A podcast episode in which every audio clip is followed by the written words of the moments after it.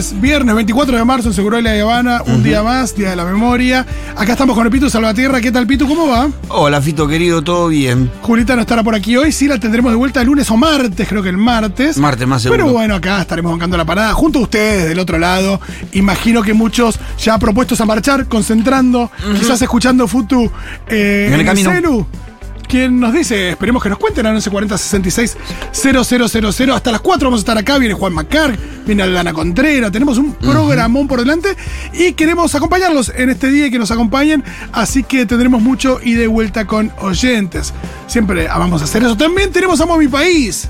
Es un día muy especial, me parece que está bueno también hablar de eso.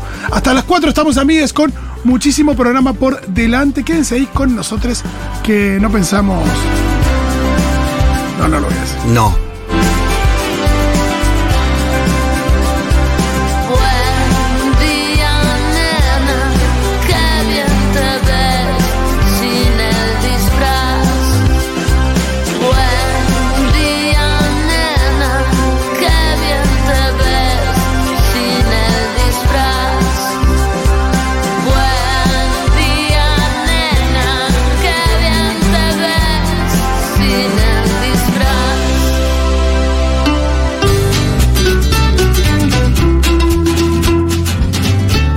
En este 24 de marzo con un programa por delante, como decíamos. Vamos a hablar, por supuesto, de la fecha que nos convoca. Viene Juan Macar para hablar un poquito de acaso China y Ucrania, Macron en Francia, qué es lo que sucede. Sí, Macri pues. Piñera, muchísimas cuestiones. Hay mucho ruido en el mundo, ¿ah? Aldu nos viene con una columna sobre identidad e infancia. Muy interesante. Amo a mi país, hoy muy especial también, con, una, con un pequeño twist. Me encanta que me comunicó Miro hace un ratito. También tendremos la música a lo largo del programa, especialmente programada por Pablito 30 en lo que se refiere a la fecha. Cerramos con la birra fría y la música fresca, muchísimas cosas en este programa. Y queremos que nos cuenten en qué andan, manden fotos, si es que están ahí ya por marchar, concentrando en sus casas, reflexionando. Cuéntenos en qué andan. También si están ahí con una convocatoria que quieren dar a conocer, nos cuentan y nosotros acá la compartimos. Miren, acá en Bahía Blanca estamos yendo a tal lado. Claro. Listo. Acá en Córdoba Capital nos juntamos en tal otro, nos cuentan. Nosotros, por supuesto, tenemos acá eh, algunas, pero sobre todo, más que nada, no, tenemos diferentes lugares las iremos comunicando a lo largo del día para quien no está del todo avispado. Eh, y queremos sus fotos, sus fotos ahí, cómo se están preparando en este día, cómo lo arrancaron, con quién se juntan, hasta qué hora, eh, en qué circunstancias. Y también vamos a tener un segmentito a cargo también de Miro Schwarzberg, Ah. para eh, compartir algunos, nada, consumos del tipo cultural que podemos recomendar para esta fecha. Para entender estos tiempos. Exacto, quieren recomendar un podcast, una película, un libro, un artículo, una nota, un video de YouTube, lo que sea. Seamos amplios, no tienen que ser todo libro de, eh, qué sé yo, Bonazo. Tampoco tiene que ser lo que hagamos la fase de 1985. o sea, No, pensemos bueno, un poquito más. Más amplio también porque es muy reciente y todo el mundo está al tanto. Pero me parece que te- seamos amplios, una canción. Una un canción, disco. una película, un, un libro. Sí, tampoco tiene que ser una cosa imposible de, de- de detectar. Puede ser, ah, tal libro de tal disco de Cerú Girán me parece que es el disco. Bueno, nos lo cuentan. Eh, tenemos acá a Miru. Podemos empezar por ahí y mm, vamos recibiendo su mensaje respecto de esta cuestión. ¿Alguna recomendación alusiva al día de la fecha? Porque mm, es verdad que hay muchas películas de la dictadura, pero bueno, hay algunas que, que abordan el tema de una forma bastante mm, especial o, o no, no voy a decir insólita, pero sí particular. Y a veces está bueno destacar eso también. Miro trajo ahí un listadito de diferentes cuestiones y queremos escucharla. ¿Cómo va, Miro? ¿Todo Buenas, ¿qué tal? Bien, todo ¿Cómo bien. te día de Miru. la memoria? Ah, estoy muy conmovida, pero se me pasa siempre. Estoy desde las 7 de la mañana llorando, con un montón de audios y emocionada, pero bueno, también eh, contenta por las actividades que va a haber hoy en la plaza. ¿Hay algo? ¿Vieron que en el Mundial uno se la pasaba viendo videitos sobre el tema? Sí, Sí. No sé. pasa acá un poco Y acá pasa un poco eso, ¿no? Yo todos los 24 de marzo reviso eh, a Martín Cohen ubicándolo a lo pérfido Claro. eh, frente a María O'Donnell. El momento en que María O'Donnell empieza a interrumpir y decís. Nada, es como decir, está eh, Messi esquivando a Guardiol antes del, del tercer gol a Croacia y decir, che, pará, Leo, pará, pará, un- Déjalo que fluya porque está haciendo maravillas. Sí, sí, Eh, sí. Me pasa eso cuando María O'Donnell lo- medio que lo interrumpe a Cohen. eh, veo ese video, veo eh, ese registro increíble audiovisual que estuvo nominado al Oscar, esto nadie lo sabe. Un registro como corto documental, esas entrevistas a las madres en, en la plaza, Sí, que son el, muy de- famosas, digo. El periodista holandés que viene. Hay- es hay- el- bueno, hay una- unas argentinas lo compilaron. Después va a ver bien de, de- de qué orígenes eh, viene ese video también, porque es verdad que había un periodista holandés, pero después eh, la presentación de este trabajo creo que estuvo a cargo de otras personas. Pero bueno, eh, esos videos también. Eh, ¿Qué más? Siempre me gusta. eh, Nada, ver eh, dónde habló ese día Tati Almeida y escucharla. Totalmente. Eh, ¿qué bueno, otras cosas? este es el primer 24 Cineve. Claro. Y Es hay mucha. Va, por lo menos desde mi grupo cercano de amigas estamos como reivindicando eso. Eh, Claro. Nada, una Es verdad que cada uno luchadora tiene- tipo con coraje incalzable, ¿no? Totalmente, cada uno tiene, cada 24 tiene eso, de un color especial. Es verdad que el- este es el de Este Eve, es el de sin Eve, ninguna claro, duda. sin ninguna duda. Eh, también está, me parece que a partir de los últimos años, eh, una mirada más concreta respecto de, de la cuestión económica de la dictadura, con esto de la vuelta del FMI eh, y, y la dependencia internacional y esto del país, eh, un poco bajo el yugo de, de- de los capitales internacionales eh, y, y pensar un poco la, la dictadura desde ese lugar, me parece también es algo que, que viene sucediendo con los últimos años. A mí me encanta recomendar en ese sentido Memoria del Saqueo de Pino Solanas. Ah, Gran documental. buena. Que es un documental que viene después de, de- de la crisis de 2001, pero que, que, que- que ubica esa crisis no como un resultado de la política de los noventas, sino como el resultado de, de- De algo que se gestó ya en el golpe militar. Exacto. Yo creo que si vos mirás el documental que se llama El Golpe Sí, y después mirás el de Pino Solana, la tenés completa. absolutamente. Eh, porque el golpe te, te- te relata cómo después del primer golpe, del golpe militar anterior, que se empieza a deshacer, como por la proscripción del peronismo, vos ves que ahí ya nace mal ese proceso. Sí. Y que desemboca indefectiblemente en el golpe del 76.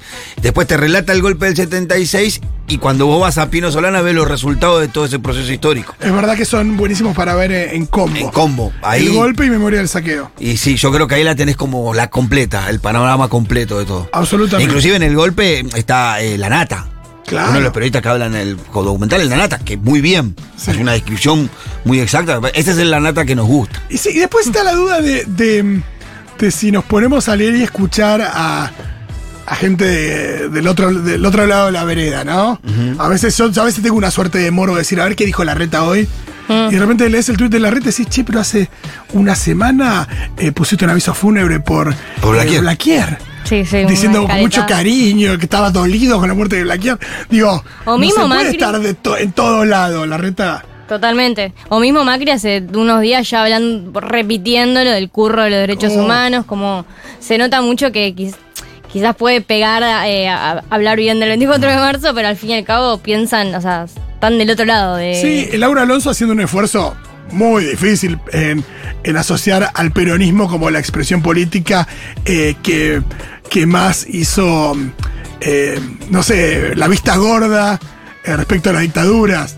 O sea, ¿El peronismo? Sea, que te hace un esfuerzo muy grande No, pero bueno. para jugar con, con que el peronismo alentó Es como un intento de poner a la víctima como victimario. También. Porque si alguien fue víctima de la dictadura militar fue el peronismo. O sea, sí, hablemos de, fue el hablemos todo único lo que quiera de hablemos de todo lo que quiera de Menem y los indultos, lo Todo que lo sea, que vos pero quieras. atribuir al peronismo la impunidad. Fue el único que no. partido proscripto. Eh, Con eso ya está. O sea, terminó fin de la discusión, Sí, muchachos. y- ¿A quién proscribieron? Al peronismo, listo, ya está, era contra el Y peronismo. está esa tapa de esa tapa de página porque ningún otro diario le puso en tapa de Pidela diciendo nuestro Nuestro peor, peor momento, momento fue llegó con los Kirchner. Y ahí está Bueno, clarísimo. ese es el- Miru, el vamos con, al- con algunas recomendaciones y manden al 1140 66 000 1140 66 000 sus recomendaciones del tipo eh, cultural, digámosle, pero puede ir desde esto.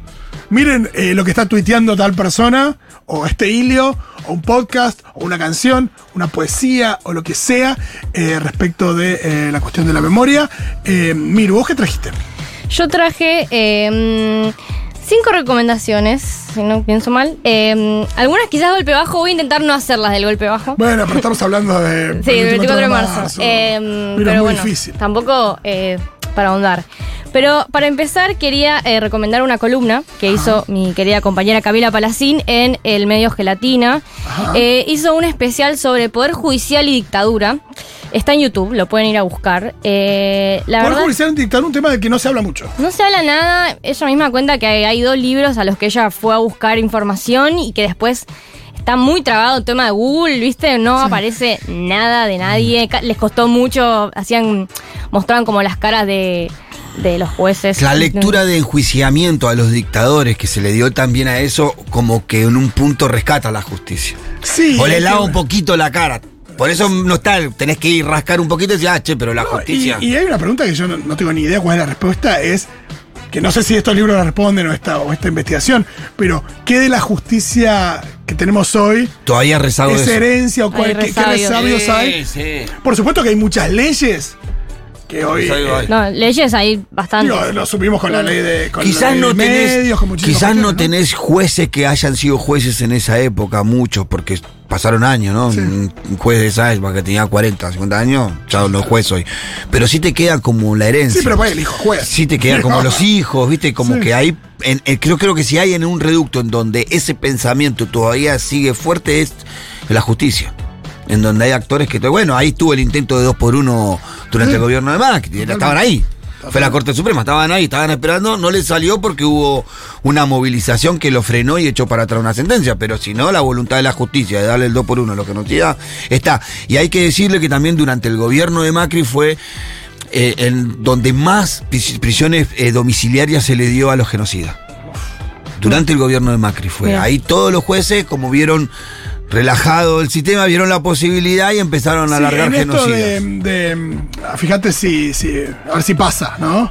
Y Total. nos pasaron un montón. Sí, que un montón de genocidas terminaron con prisión domiciliaria. Total. Bueno, y aparte, o sea, también es como una de las de las banderas de hoy, también van a- vamos a ver Sí. en la plaza y en todas las plazas de, Sí, de la democracia ciudad, sin- del país, perdón. Democracia sin, mar, sin mafia, que es una de las consignas de la marcha, claramente se refiere a la justicia. Y y como también lo fue en el cuestión. 8M, ¿no? La cuestión de la justicia también presente allí. Totalmente. Bueno, después quería recomendar un podcast sobre el archivo de la memoria trans, Ah. específicamente ¿Ese acaso quién lo produce? Futurock. Ah, muy bien. Futurock con el CCK, si no me equivoco, y con el archivo de la memoria trans. Eh, está muy bueno. Tiene un capítulo en particular que habla sobre la resistencia traba en la dictadura. Creo que es el tercero. Eh, y bueno, nada, ha- habla de la fuerza de las compañeras. De, de- o sea, si era difícil ya vivir en ese momento, me imagino que además siendo traba, siendo, no sé, eh, disidencia. eh, nada, con la policía no se llevaron muy, muy Bueno, bien, digamos. La, la propuesta de los 30.400, ¿no? Que también eh, siempre aparece hoy, son 30.000, son 30.400, hablando también de, de les desaparecidos de la diversidad. Sí, a- recordemos que en el año 2006 el Estados Unidos eh, abrió archivos, ¿viste? Liberó Mm, sí. archivos secretos en donde los militares, según Estados Unidos, los militares habían reconocido hasta el año 78 ven- la desaparición producida por ellos de 22 mil y pico de personas. Mira. Sí, bueno, eso es un gran. Como el, el que periodista de la Nación, el que estaba con el tema, eh, este que fue muy nombrado, que estaba con el tema de la causa de, que, de, de- creo que de, de ¿Los cuadernos? realidad, o de los cuadernos, no de los cuadernos. Eh, sí, no Car- me acuerdo el nombre, pero sí. eh, Bueno, tiene un nombre medio compuesto, un apellido Sí. compuesto, ¿no? Eh, no, Cabot. No es Diego Cabot. No, no, el otro, es, eh, uh, ahora lo voy a buscar. Alconadamón no. Ese. Alconadamón. Alconadamón lo publica en La Nación, inclusive, a este informe de Estados Unidos en el año 2006, en donde los militares eh, de la dictadura argentina, la última dictadura militar, habían reconocido la desaparición hasta, el 2000 hasta 1978 de más de 22.000 personas. Está. Y todavía faltan archivos por abrir, ¿no? Como Sí, que y- todavía no y se. en el- el- y, que respecto desempolvan a, todos. y respecto al número, eh, de Bueno, nuevo, pero- invitarlos a, a ver, eh, a escuchar lo que, lo que dice también Martín Sí, Cohen, bueno. o lo googlean Martín Cohen, lo pérfido, o Martín Cohen 30.000, hoy lo seguramente. Y agrego- lo y agrego alto. Ahí está todo. Claro, agrego algo a eso. Viste que eh, los negacionistas te dicen no fueron 30.000 y dicen fueron muchos menos. Hubiera sido uno. Sí, es el mismo error. Hubieran Sí. sido tres personas desaparecidas por el Estado, secuestradas y muertas. Hubieran sido cuatro, cinco, dos, una. Es un desastre igual. O sea, como. Mira, ¿y qué quiere qué? Porque decís eso que está bien. Es No, Sí, no. aparte, pelotudez. aparte, eh, en manos de quién está la comprobación del número, ¿no? Sí. Si justamente es un plan, un plan sistemático de desaparición de personas y de, y de ocultamiento de esa, de esa información. Claro. Y, y- y ese, y claramente es increíble como la cantidad de, de, de milicos que se van a la tumba con, con información que podría nada, sacarle un peso a, muchísima gente, que independientemente de tener a alguien desaparecido, la, posibilidad de, de dar con los restos es, por supuesto, que, que lo más valioso que, que pueden tener esas personas hoy. Y hay gente que se va a la tumba con información. Y, y justamente el carácter clandestino implica eh, la, petición de, de la sociedad de, de- información a, justamente al Estado. Y, y ese número, bueno, fueron 30.000. Eh, no, no tiene que estar en, obligación por parte de la sociedad de demostrar que fueron 30.000. Totalmente, tiene, tendría que estar del, del otro lado, ¿no? Del Estado, que es de donde salió la violencia y. Martín Coban lo explica mucho mejor. ¿Qué Bien. más, Miru? Bueno, después una película. Ajá, A ver. La que se me vino a la mente fue Infancia Clandestina, que Sí, es entre película. todo Benjamín reciente. Ávila. Sí, con Natalia película. Oreiro. Em, nada, está buena porque te, te, te pone en la vista de un niño, ¿no? Claro, y complejiza la cuestión, porque es un niño, hijo de montoneros, eh, que eh, también en algún punto se plantea, bueno, está la militancia de mis padres, pero también está mi propia vida y cómo juega eso. Y la película, la película me parece que lo maneja muy bien. Sí, la adrenalina y la, la presión con la que vivía esa familia, ¿no? En la clandestinidad. O sea, se nota mucho. Yo palpo mucho de esa película la tensión en la que se vivía, ¿viste? Eh, Total. Disfrazándose de vende maní con. Los maní con chocolate me rompieron la cabeza, veo, La sí. cajita de maní con chocolate, verla ahí, que yo esto lo veía cuando era chico, era, era el cine que te compraran esa, era. Sí, es buena también en ese sentido, una película diferente, porque es más experimental y además Los Rubios de Albertina, de Albertina Carri, que justamente se refiere también a la, para la desaparición de, de sus padres. Eh, una película di- diferente, pero también con una joven, eh, de alguna manera interpelando Sí. eh, nada, el rol de sus padres, ¿no? En, en ese, en ese, y la militancia y planteándose dudas respecto a Otra que complementaría estas dos quizás sería La Noche de los Lápices. Uh, sí, que te terrible. muestra la, la perversidad y plena del golpe militar y lo que significó y hasta dónde fueron capaces de llegar que se llevaron pibe de secundaria, ¿no? Sí, otra que recomendé hoy a la mañana en Ahora Dicen es Sol de Noche, que es un documental, no sé si lo vieron, sobre el apagón de Ledesma. No, no lo vi. Justamente en tiempos de- del fallecimiento de Yo la Blaquiera que- está bueno verlo. Está en YouTube, se llama Sol de Noche y nos cuenta, eh, justa- con la voz en off de Aliberti, que eso es un plus enorme, nos cuenta la historia del apagón de Ledesma, que básicamente fue eh, el, secuestro y la tortura y la desaparición de, de alrededor de 400 personas eh, en, Jujuy, eh, con... eh, el agregado de un apagón eléctrico generado justamente por los milicos y con la colaboración absolutamente eh, fundamental de la empresa Ledesma, dueña del ingenio Ledesma ahí en Jujuy. Nada, cuando uno compra una resma de papel se tiene que fijar que no sea Ledesma, lo mismo con, con el azúcar, eh, ni las otras marcas de Ledesma, porque algunas tienen otras marcas. Sí. Eh, y mm, la colaboración de, de- de la empresa brindando información de, de- de empleados, brindando también eh, logística, eh, autos y demás. Bueno, y así es como eh, Blaquier murió impune la semana pasada y con el aviso fúnebre de la reta lamentando muchísimo esa muerte. Y todos, de, no solo de la reta. Eh, lo lamentaron, digamos. Sí, Sí, sí, bastante, sí, muchísimo. bastante político, sí. Sí, esos, esos avisos eh, a veces te, te da un poco de escosor, ¿no? Le- leer esos avisos fúnebres. Hoy fui a mirar algunos de cuando murió José Alfredo Martínez de Oz. Uf, ¿y qué te encontraste? No, hay algunos que dicen, no, gracias por el, por el, por la especie de, mm, por el servicio a la patria, injustamente. servicio bárbaro. la idea de, la idea de, un- de un patriota injustamente eh, condenado, ¿no? Sí, qué bueno, qué sé yo. Un- un- ¿Puedo recomendar un libro por ahí? Obvio. Claro. Y también hay muchos leí- mensajes, yo- perdón. Yo lo leí cuando estaba preso y me, me- me gustó porque la manera en la que escribe Bonazo este libro, que es Recuerdo de la Muerte. Sí. Habla de un militante de Montonero, sobre la vida de un militante de Montonero, el pelado Odrí. El pelado Odrí se escapa de. Bueno, es el único, o al menos dice que es el único detenido en la ESMA que pudo sobrevivir a la ESMA pasada. También se escapa de otro centro clandestino, pero Bonano lo cuenta como si fuera un thriller policial y político. Ah, bueno. Entonces me parece que es un buen libro para recomendar a la juventud de hoy que se va a meter en una historia que fue real, que te muestra la crudeza, pero te la muestra de una manera más... Más entre- como de género. Claro, y te, entretiene y te cuenta. Sí, ¿viste? lo que hablamos de que- Argentina en 1985, ¿no? Esas películas que, además de ser eh, muy claras en, en lo que Medio cuentan parecido, y sí. demás, son eh, muy atrapantes de ver y eso siempre es un plus Claro. a la hora de, de ser didáctico. Más para un, para un joven de ahora, que por ahí lo tiene bastante lejano, que lo atrae por ahí. Recuerdo de la muerte de Bonano. Mira, ahí que pasamos al tema de los jóvenes, eh, creo que hoy escuchabas a, a Vicky Montenegro, ¿no, Miru, respecto de, de la cuestión de, de cómo funciona la memoria a partir de que eh, a medida que vayamos creciendo, ya no, no van a quedar las abuelas, no van a quedar las madres, eh, no, van a, no va a quedar la generación, digo, la Que- generación sobreviviente también de, de los 70 Claro. Y, ni, tam- y- y ni la siguiente que es la que hereda eso por una transmisión oral, que somos nosotros. Claro, y, y claro, y por ejemplo, yo que este año cumplo 44, nací en el 79, con una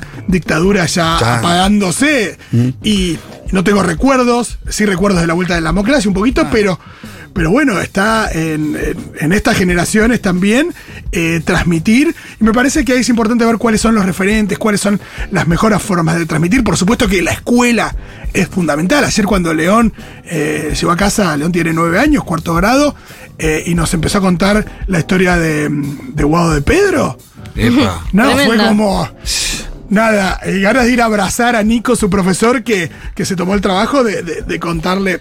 Bueno, si no fuera por los historia, docentes ¿no? todavía que tenemos que muchas veces Absolutamente. en la ciudad especi- especialmente que Claro, y también contra- contra- que no se entregan a esta línea editorial del Ministerio de Educación de la Ciudad de Buenos Aires y que siguen dando la pelea. Que tampoco sé si es clara. Ahí estaría bueno si tenemos algún docente eh, de, de la ciudad que nos cuente un poquito, o en algún distrito eh, gobernado por, por Por el- la hoy oposición, eh, cómo se da, si hay una especie de. O, o ya. También hay que ver, no sé cómo. yo creo que cómo puede ser, porque también está el Ministerio puede ser Nacional. sutil, pero yo creo que debe estar ahí. eh. ¿O qué Yo- pasó durante el macrismo respecto de, de- de- de la línea? Está bueno ver cu- cuánto Mm. hay, cuánto hay una pelea ahí y una defensa de, de- de esa memoria. Y, igual quiero decir que siempre depende mucho del docente. Yo que viví toda mi primaria y secundaria en años kirchneristas, realmente del 2003 a 2015 fue toda mi escolaridad. eh, te decía, en la primaria mu- no tengo nada de recuerdos. O sea, sí por una, tipo, por una cuestión familiar, en mi, en mi familia sí se hablaba, pero no tuve como algo más, una relación más cercana con, con el tema de, de- ni del 24, la de dictadura de derechos humanos. Muy por el. ¿Y sentís que depende del docente de la escuela? Sí, de todo. de- si la Sí, escuela es progre, recontra. Si tenés un centro de estudiantes, recontra entras por ahí. Yo creo que tampoco recuerdo desde la escuela primaria alguna conmemora- conmemoración al 24. Era más las Malvinas, Claro. No, bueno, por eso, pero Que porque nosotros menos- somos de otra generación, Claro. mucho más joven que nosotros, hay que decir. pero claro, claro, pero por eso, y nosotros que estábamos Sí, tan sí, reciente no, al golpe, no. tampoco no, yo no recuerdo de chico No, sí, conmemoraciones yo, yo mi, 24 mi secundaria, mi, Ni la primaria mis ni la fines de la primaria y la secundaria fueron los años de, de los indultos, digo, de, de- de Menem. eh, y, y yo sí podía escuchar de hijos y demás, pero no era algo que Mm. en el colegio a mí me, me- me bajaran. Y acá estoy leyendo algo que, oh, justo que me parece que, que dijo Estela, que un mensaje a los jóvenes le pidieron y dijo, vayan a la plaza, no sean personas a las que no les importa lo que pasó. Totalmente. Me parece que eso es claro. Yo creo que hay que, lo hablábamos fuera del aire, yo creo que hay que tratar de conectar un poco con la juventud de hoy, que se encuentra un poco lejana y que es un poco difícil. Me parece que la línea de, de unión tiene que ser la defensa de los derechos humanos. Sí, que, y que es Me algo parece- que, que no puede estar más vigente hoy. Porque eso. la pregunta es cuáles son los derechos Claro. humanos que hoy se vulneran. Claro, ¿cuáles son los derechos que hoy defenderían estos jóvenes que dieron la vida en los 70? ¿Por qué hoy darían la vida? Para poder identificar esas luchas de hoy, ¿no? Y poder revitalizar esa lucha en cuanto a los derechos humanos, oxigenarla, ¿no? ¿Cuáles Y son que- los derechos humanos que, que no le importan a los herederos de, de, la, de dictadura también? claro. ¿Y cuáles son los derechos humanos que nos importan a los, de- a los herederos de los jóvenes de los 70? Sí, ¿no? y ahí empezamos el, el- el el derecho, el derechos de los trabajadores. Derecho a la vivienda, derecho al trabajo, derecho a la vida digna, derecho a la educación A de la calidad, huelga. derecho a la huelga, a la protesta. Y ahí no vamos, va a ser más fácil para los jóvenes hoy identificarse en la misma vereda de aquellos jóvenes. Sí, creo, derecho ¿no? a organizarse políticamente, un montón de cuestiones que, que aplican hoy. Todas aplican hoy, ¿Quieren que les lea mensajes? por Dale. supuesto. Mira, ¿Qué acá estuvo dicen- recomendando a la gente? Dicen, buenas Euroles, el tema del indio pabellón séptimo es una forma de contar el horror para que le llegue a los pibes. Eh, está bien, sí. Es muy particular porque es un hecho que pasa dentro de una cárcel y la mayoría de los afectados no sé si eran presos políticos, pero me parece que sí es un pasó en ese tiempo y es un poco una muestra de lo que la dictadura permitía, ¿no? Total. Acá, dice- Fabi dice, eh, le mando un beso a Fabi, la conozco. Buena, justo iba a recomendar Sol de Noche, así que adhiero a la recomendación de Fito. Tuve la oportunidad de marchar con Olga Márquez de Aredes, varios años en el aniversario del apagón, uniendo Caliegua y Ledesma. Abrazos desde Salta. Acá dicen, hola, en relación a las diversidades en dictadura, recomiendo el corto que se encuentra en Contar, Tres Bocas, acerca de las fiestas y carnavales en Tigre, donde se refugiaban diversidades de la represión. Lamentablemente, cuando vuelve la democracia, tuvieron que seguir encontrando lugares donde refugiarse porque no mucho cambió para ellos. Tres Bocas es de Agustina Comedi. Ah, es, mira. eh, buenísimo. Salvo me esté equivocando, pero estoy 99% seguro que es de Agustina Comedi. Eh, también, en ese sentido, eh, todo lo que tiene que ver con la diversidad y la dictadura es algo que también, que empezamos a. de lo que empezamos a leer y a escuchar y a ver hace no tanto tiempo. ¿no? Gracias Sí. al trabajo de, de- de- Agustín. de la militancia. Sí, Sí, oh, en este y caso Agustina Agustina. también. No, y también hizo este el, documental. cae. Sí, que también es terrible. Véanla. Después de acá dicen, recomiendo esta lectura porque creo que en algún momento la recomendó Eugenia Sicao. Eh, me la compré solo el día y lo voy a leer hoy. Yo leí esto que está mostrando y está increíble. La iba a traer. La Casa de los Conejos. ¿Lo ubican? sí. De Laura Alcoba. Es una trilogía. Yo leí sobre La Casa de los Conejos. Sí, Eh, Male la recomiendo mucho acá. es buenísima. Eh, también es de una un joven que, o sea, niña que, que vive en, en ¿cómo se dice? ¿Qué? ¿En el cautiverio? no, en escondida, clandestina, Ah, ahí va, no sé la clandestina. palabra. La clandestinidad no era, no era tan difícil, es una palabra que se usa mucho. Eh, Pero a veces viste que esas palabras se te borran y se te borran, ¿eh? Sí.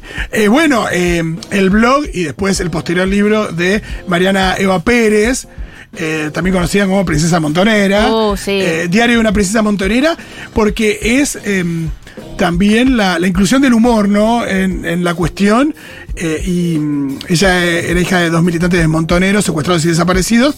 Y eh, en el auge de los blogs empezó a hacer un blog sobre su. su- nada, su, su identidad respecto de ser eh, esto, ¿no? Una especie de princesa mo- montonera. Y mm, también, ¿no? Eh, y, y yo creo que refleja mucho también la época. el- eh, hay algo ahí de que se respiran los la década del 2000-2010 eh, en, en los escritos de, de Mariana Eva. Estuvo por acá el año pasado. sí, está buenísima. La entrevista la encuentran en Spotify, de mis Exacto. favoritas.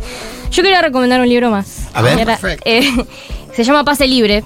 Es la cuenta la, la historia de la fuga de la mansión Seré. Ah, sí. Hay una película que Crónica de una fuga. Exacto. Pablo Rago. Eh, Pablo Pablo Echarri, Echarri. Es el malo. Pablo Echarri. Sí. Eh, Una buena película también de género.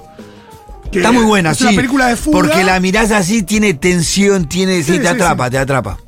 Sí, dale. Bueno, esa a Es un gran mí. O sea, y- Sí, está bueno. eh, A ver, está bueno también eh, que las nuevas generaciones puedan ver, po- po- podamos encontrarle la vuelta de atraparlo, ¿no? Pero que también puedan ver lo crudo que fue eso. Porque yo siempre me pongo a pensar en, bueno, más en las madres, ¿no? Qué, qué angustia, qué, qué, qué, indefenso te, o desprotegido o solo te, te debes sentir cuando el propio Estado es el que se te llevó a tu hijo, lo desapareció. ¿A dónde va? ¿A dónde acudía?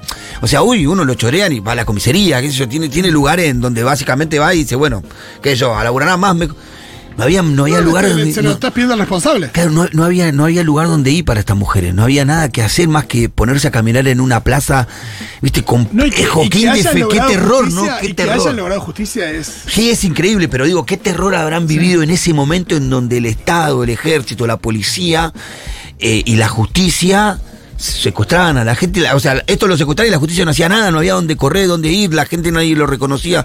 Yo me imagino esas madres, esos padres en ese momento digo, qué terror, ¿no? Sí, al mismo tiempo hay algo que de lo que se habla mucho, el cine lo refleja mucho también, la idea de que, de que a una madre, sobre todo una madre, se usa mucho también para películas pedorras este, este, este, Este digo, argumento. esta, esta mm, frase, pero la idea de que, de que a una madre no le importa nada. O sea, llega un momento donde, donde por esa situación eh, pues se puede enfrentar a. Bueno, la Eve, idea- Eve- en un momento dice de como que ellos no con- eh, como que la dictadura no contaban con, con ella, con la, con, con la reacción de ella. Y que ella más lo cuenta como sorprendida, como qué reacción esperaban que tengan las madres de esa Claro. persona. Pero pareciera que en el escenario que había armado la dictadura no contaban con que la reacción de una madre, que naturalmente iba a pasar, que vos le llevabas a los hijos y esa madre iban a luchar hasta el final. Sí, y es lo que es lo que vos contás también a veces lo, lo que sucede con, con el con el narcomenudeo en los barrios, que yo que la, que las madres de, de, Eh. de- de pibes eh, que En mi barrio en el año 2000 Que van y prenden fuego prendieron fuego ocho casas, las madres, por los Eso. hijos, por los hijos. Ocho casas prendieron fuego. De narcos, ¿eh? claro. Tenemos un audio, me dicen por allá. Hola amigues, tengo una recomendación para hacerles. Se trata del documental La parte por el todo Es un documental que habla sobre el plan sistemático de apropiación de niñas y niños durante la última dictadura militar. Particularmente habla de las maternidades clandestinas que funcionaron durante esos años. Muestran la historia de, de tres personas que son nietos restituidos. Es verdaderamente crudo, es muy, muy fuerte, pero necesario también para profundizar un poco en, en esa pata siniestra que fue el robo de, de bebés por parte de los militares. La parte por el todo. Buenísimo. Acá llegan muchos mensajes. Eh, Romina cuenta que hoy marcha con su hija de 8 en Neuquén. En la pandemia, con 5 años, le expliqué y entendió el sufrimiento y la lucha de las madres y abuelas. En su escuela hablan del tema y también alientan a los mapadres a hablar del tema con sus hijas. Buenísimo. Acá nos dicen también. Eh, ah, estoy leyendo. Ay, ¿dónde? Me perdí una que, que hablaba de, de una actividad en el jardín Ah, a ver. eh, que veían. Acá, eh, minera en el maternal, sala de dos. Ayer llamaron a las familias a pintar pañuelos blancos. Acompañaron con un trabajo de toda la semana con la canción de Canticuénticos Pañuelito Blanco, que es buenísima. Minera me dice: si la abuela llora, le damos un pañuelito blanco. Esa abuela vive en la Plaza de Mayo. Yo llorando, bueno, me emociona yo también. Dos años, repito. Las señas decidieron trabajarlo desde el acercamiento a los símbolos de nuestra historia y sociedad. Cuando hay compromiso se puede. Claro, porque un niño de dos años. Nada, empezás a hablarle de los pañuelos y las abuelas y una señora grande que sufre y que tiene un pañuelo. Ya es un montón. Sí, Porque después cuando tenga seis le dirán otra cosa en, en primer grado y cuando tenga ocho le dirán otra cosa y, ahí se irá complejizando. No sé digo, cuáles son las pautas y a, a qué edad se, digo, se puede recomendar decir qué cosa, pero se puede empezar desde que son muy chiquitos y me parece que es la forma de, de forjarlo eh, como a fuego, ¿no? La idea de, no sé, las mayorías son argentinas. Es verdad que a todos nos lo dijeron de que somos muy chiquitos. Hay algo ahí que uno lo tiene Incorporado, eh, sí. incorporado, salvo que, que devengas sorete y digas, bueno, decidas un día, como lo hacen algunos que no lo son. Eh, digo, venís medio seteado con que la mayoría son argentinas, porque lo aprendiste en la escuela. Total. Eh, y me parece que con eso tiene que ser de la misma manera. Ay, Hola chiques. bien. La novela El mar y la serpiente es de Paula Bombara, eh, que es hija de un desaparecido y su madre y ella estuvieron secuestradas. Entonces ella cuenta un poco su vida en clave de ficción y es una novela juvenil. Eh, en realidad es para todo público y es excelente y muy conmovedora. Buenísimo. Deberíamos hacer un hilo con las recomendaciones que estamos tirando sobre la mesa.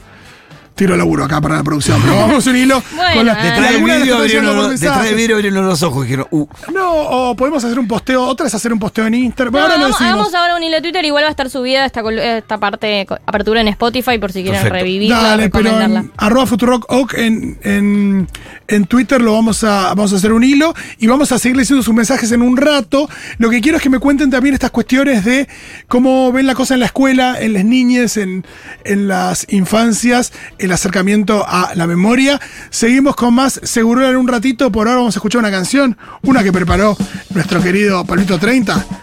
Que cuenta una historia también. De manera divertida, pero una historia muy siniestra. tremenda. Pensé que se trataba de cieguitos, de los twists. Rapidito contra la pared. Fernández, apúrese. Dos, uno, tres. Era un sábado a la noche, tenía plata y hacía calor. Me dije viejo aprovechá, sos joven y me fui al cine a ver una de terror. Calle, paré un taxi y me fui. Por ahí bajé en Sarmiento y Esmeralda, compré un paquete de pastillas renomé. En eso siento que un señor me llama. Al darme vuelta me di cuenta que eran seis. Muy bien peinados, muy bien vestidos y con un Ford verde. Pensé que se trataba de cieguitos, anteojos negros usaban los seis. Al llegar me dijeron buenas noches. ¿Dónde trabaja? ¿Dónde vive? ¿Usted quién es? Dos seguidos me invitaron a subir al Ford.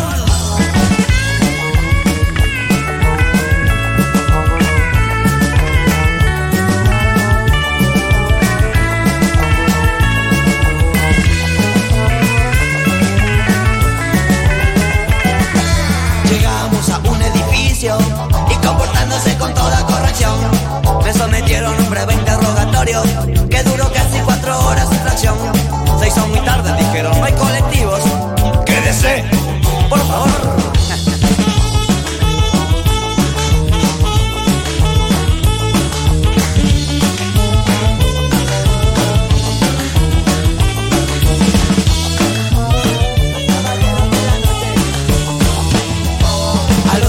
de vivir con ellos. De muy buen modo me dijeron, váyase. Me devolvieron mis cordones y mi cinto. Los tenían ellos, no les pregunté.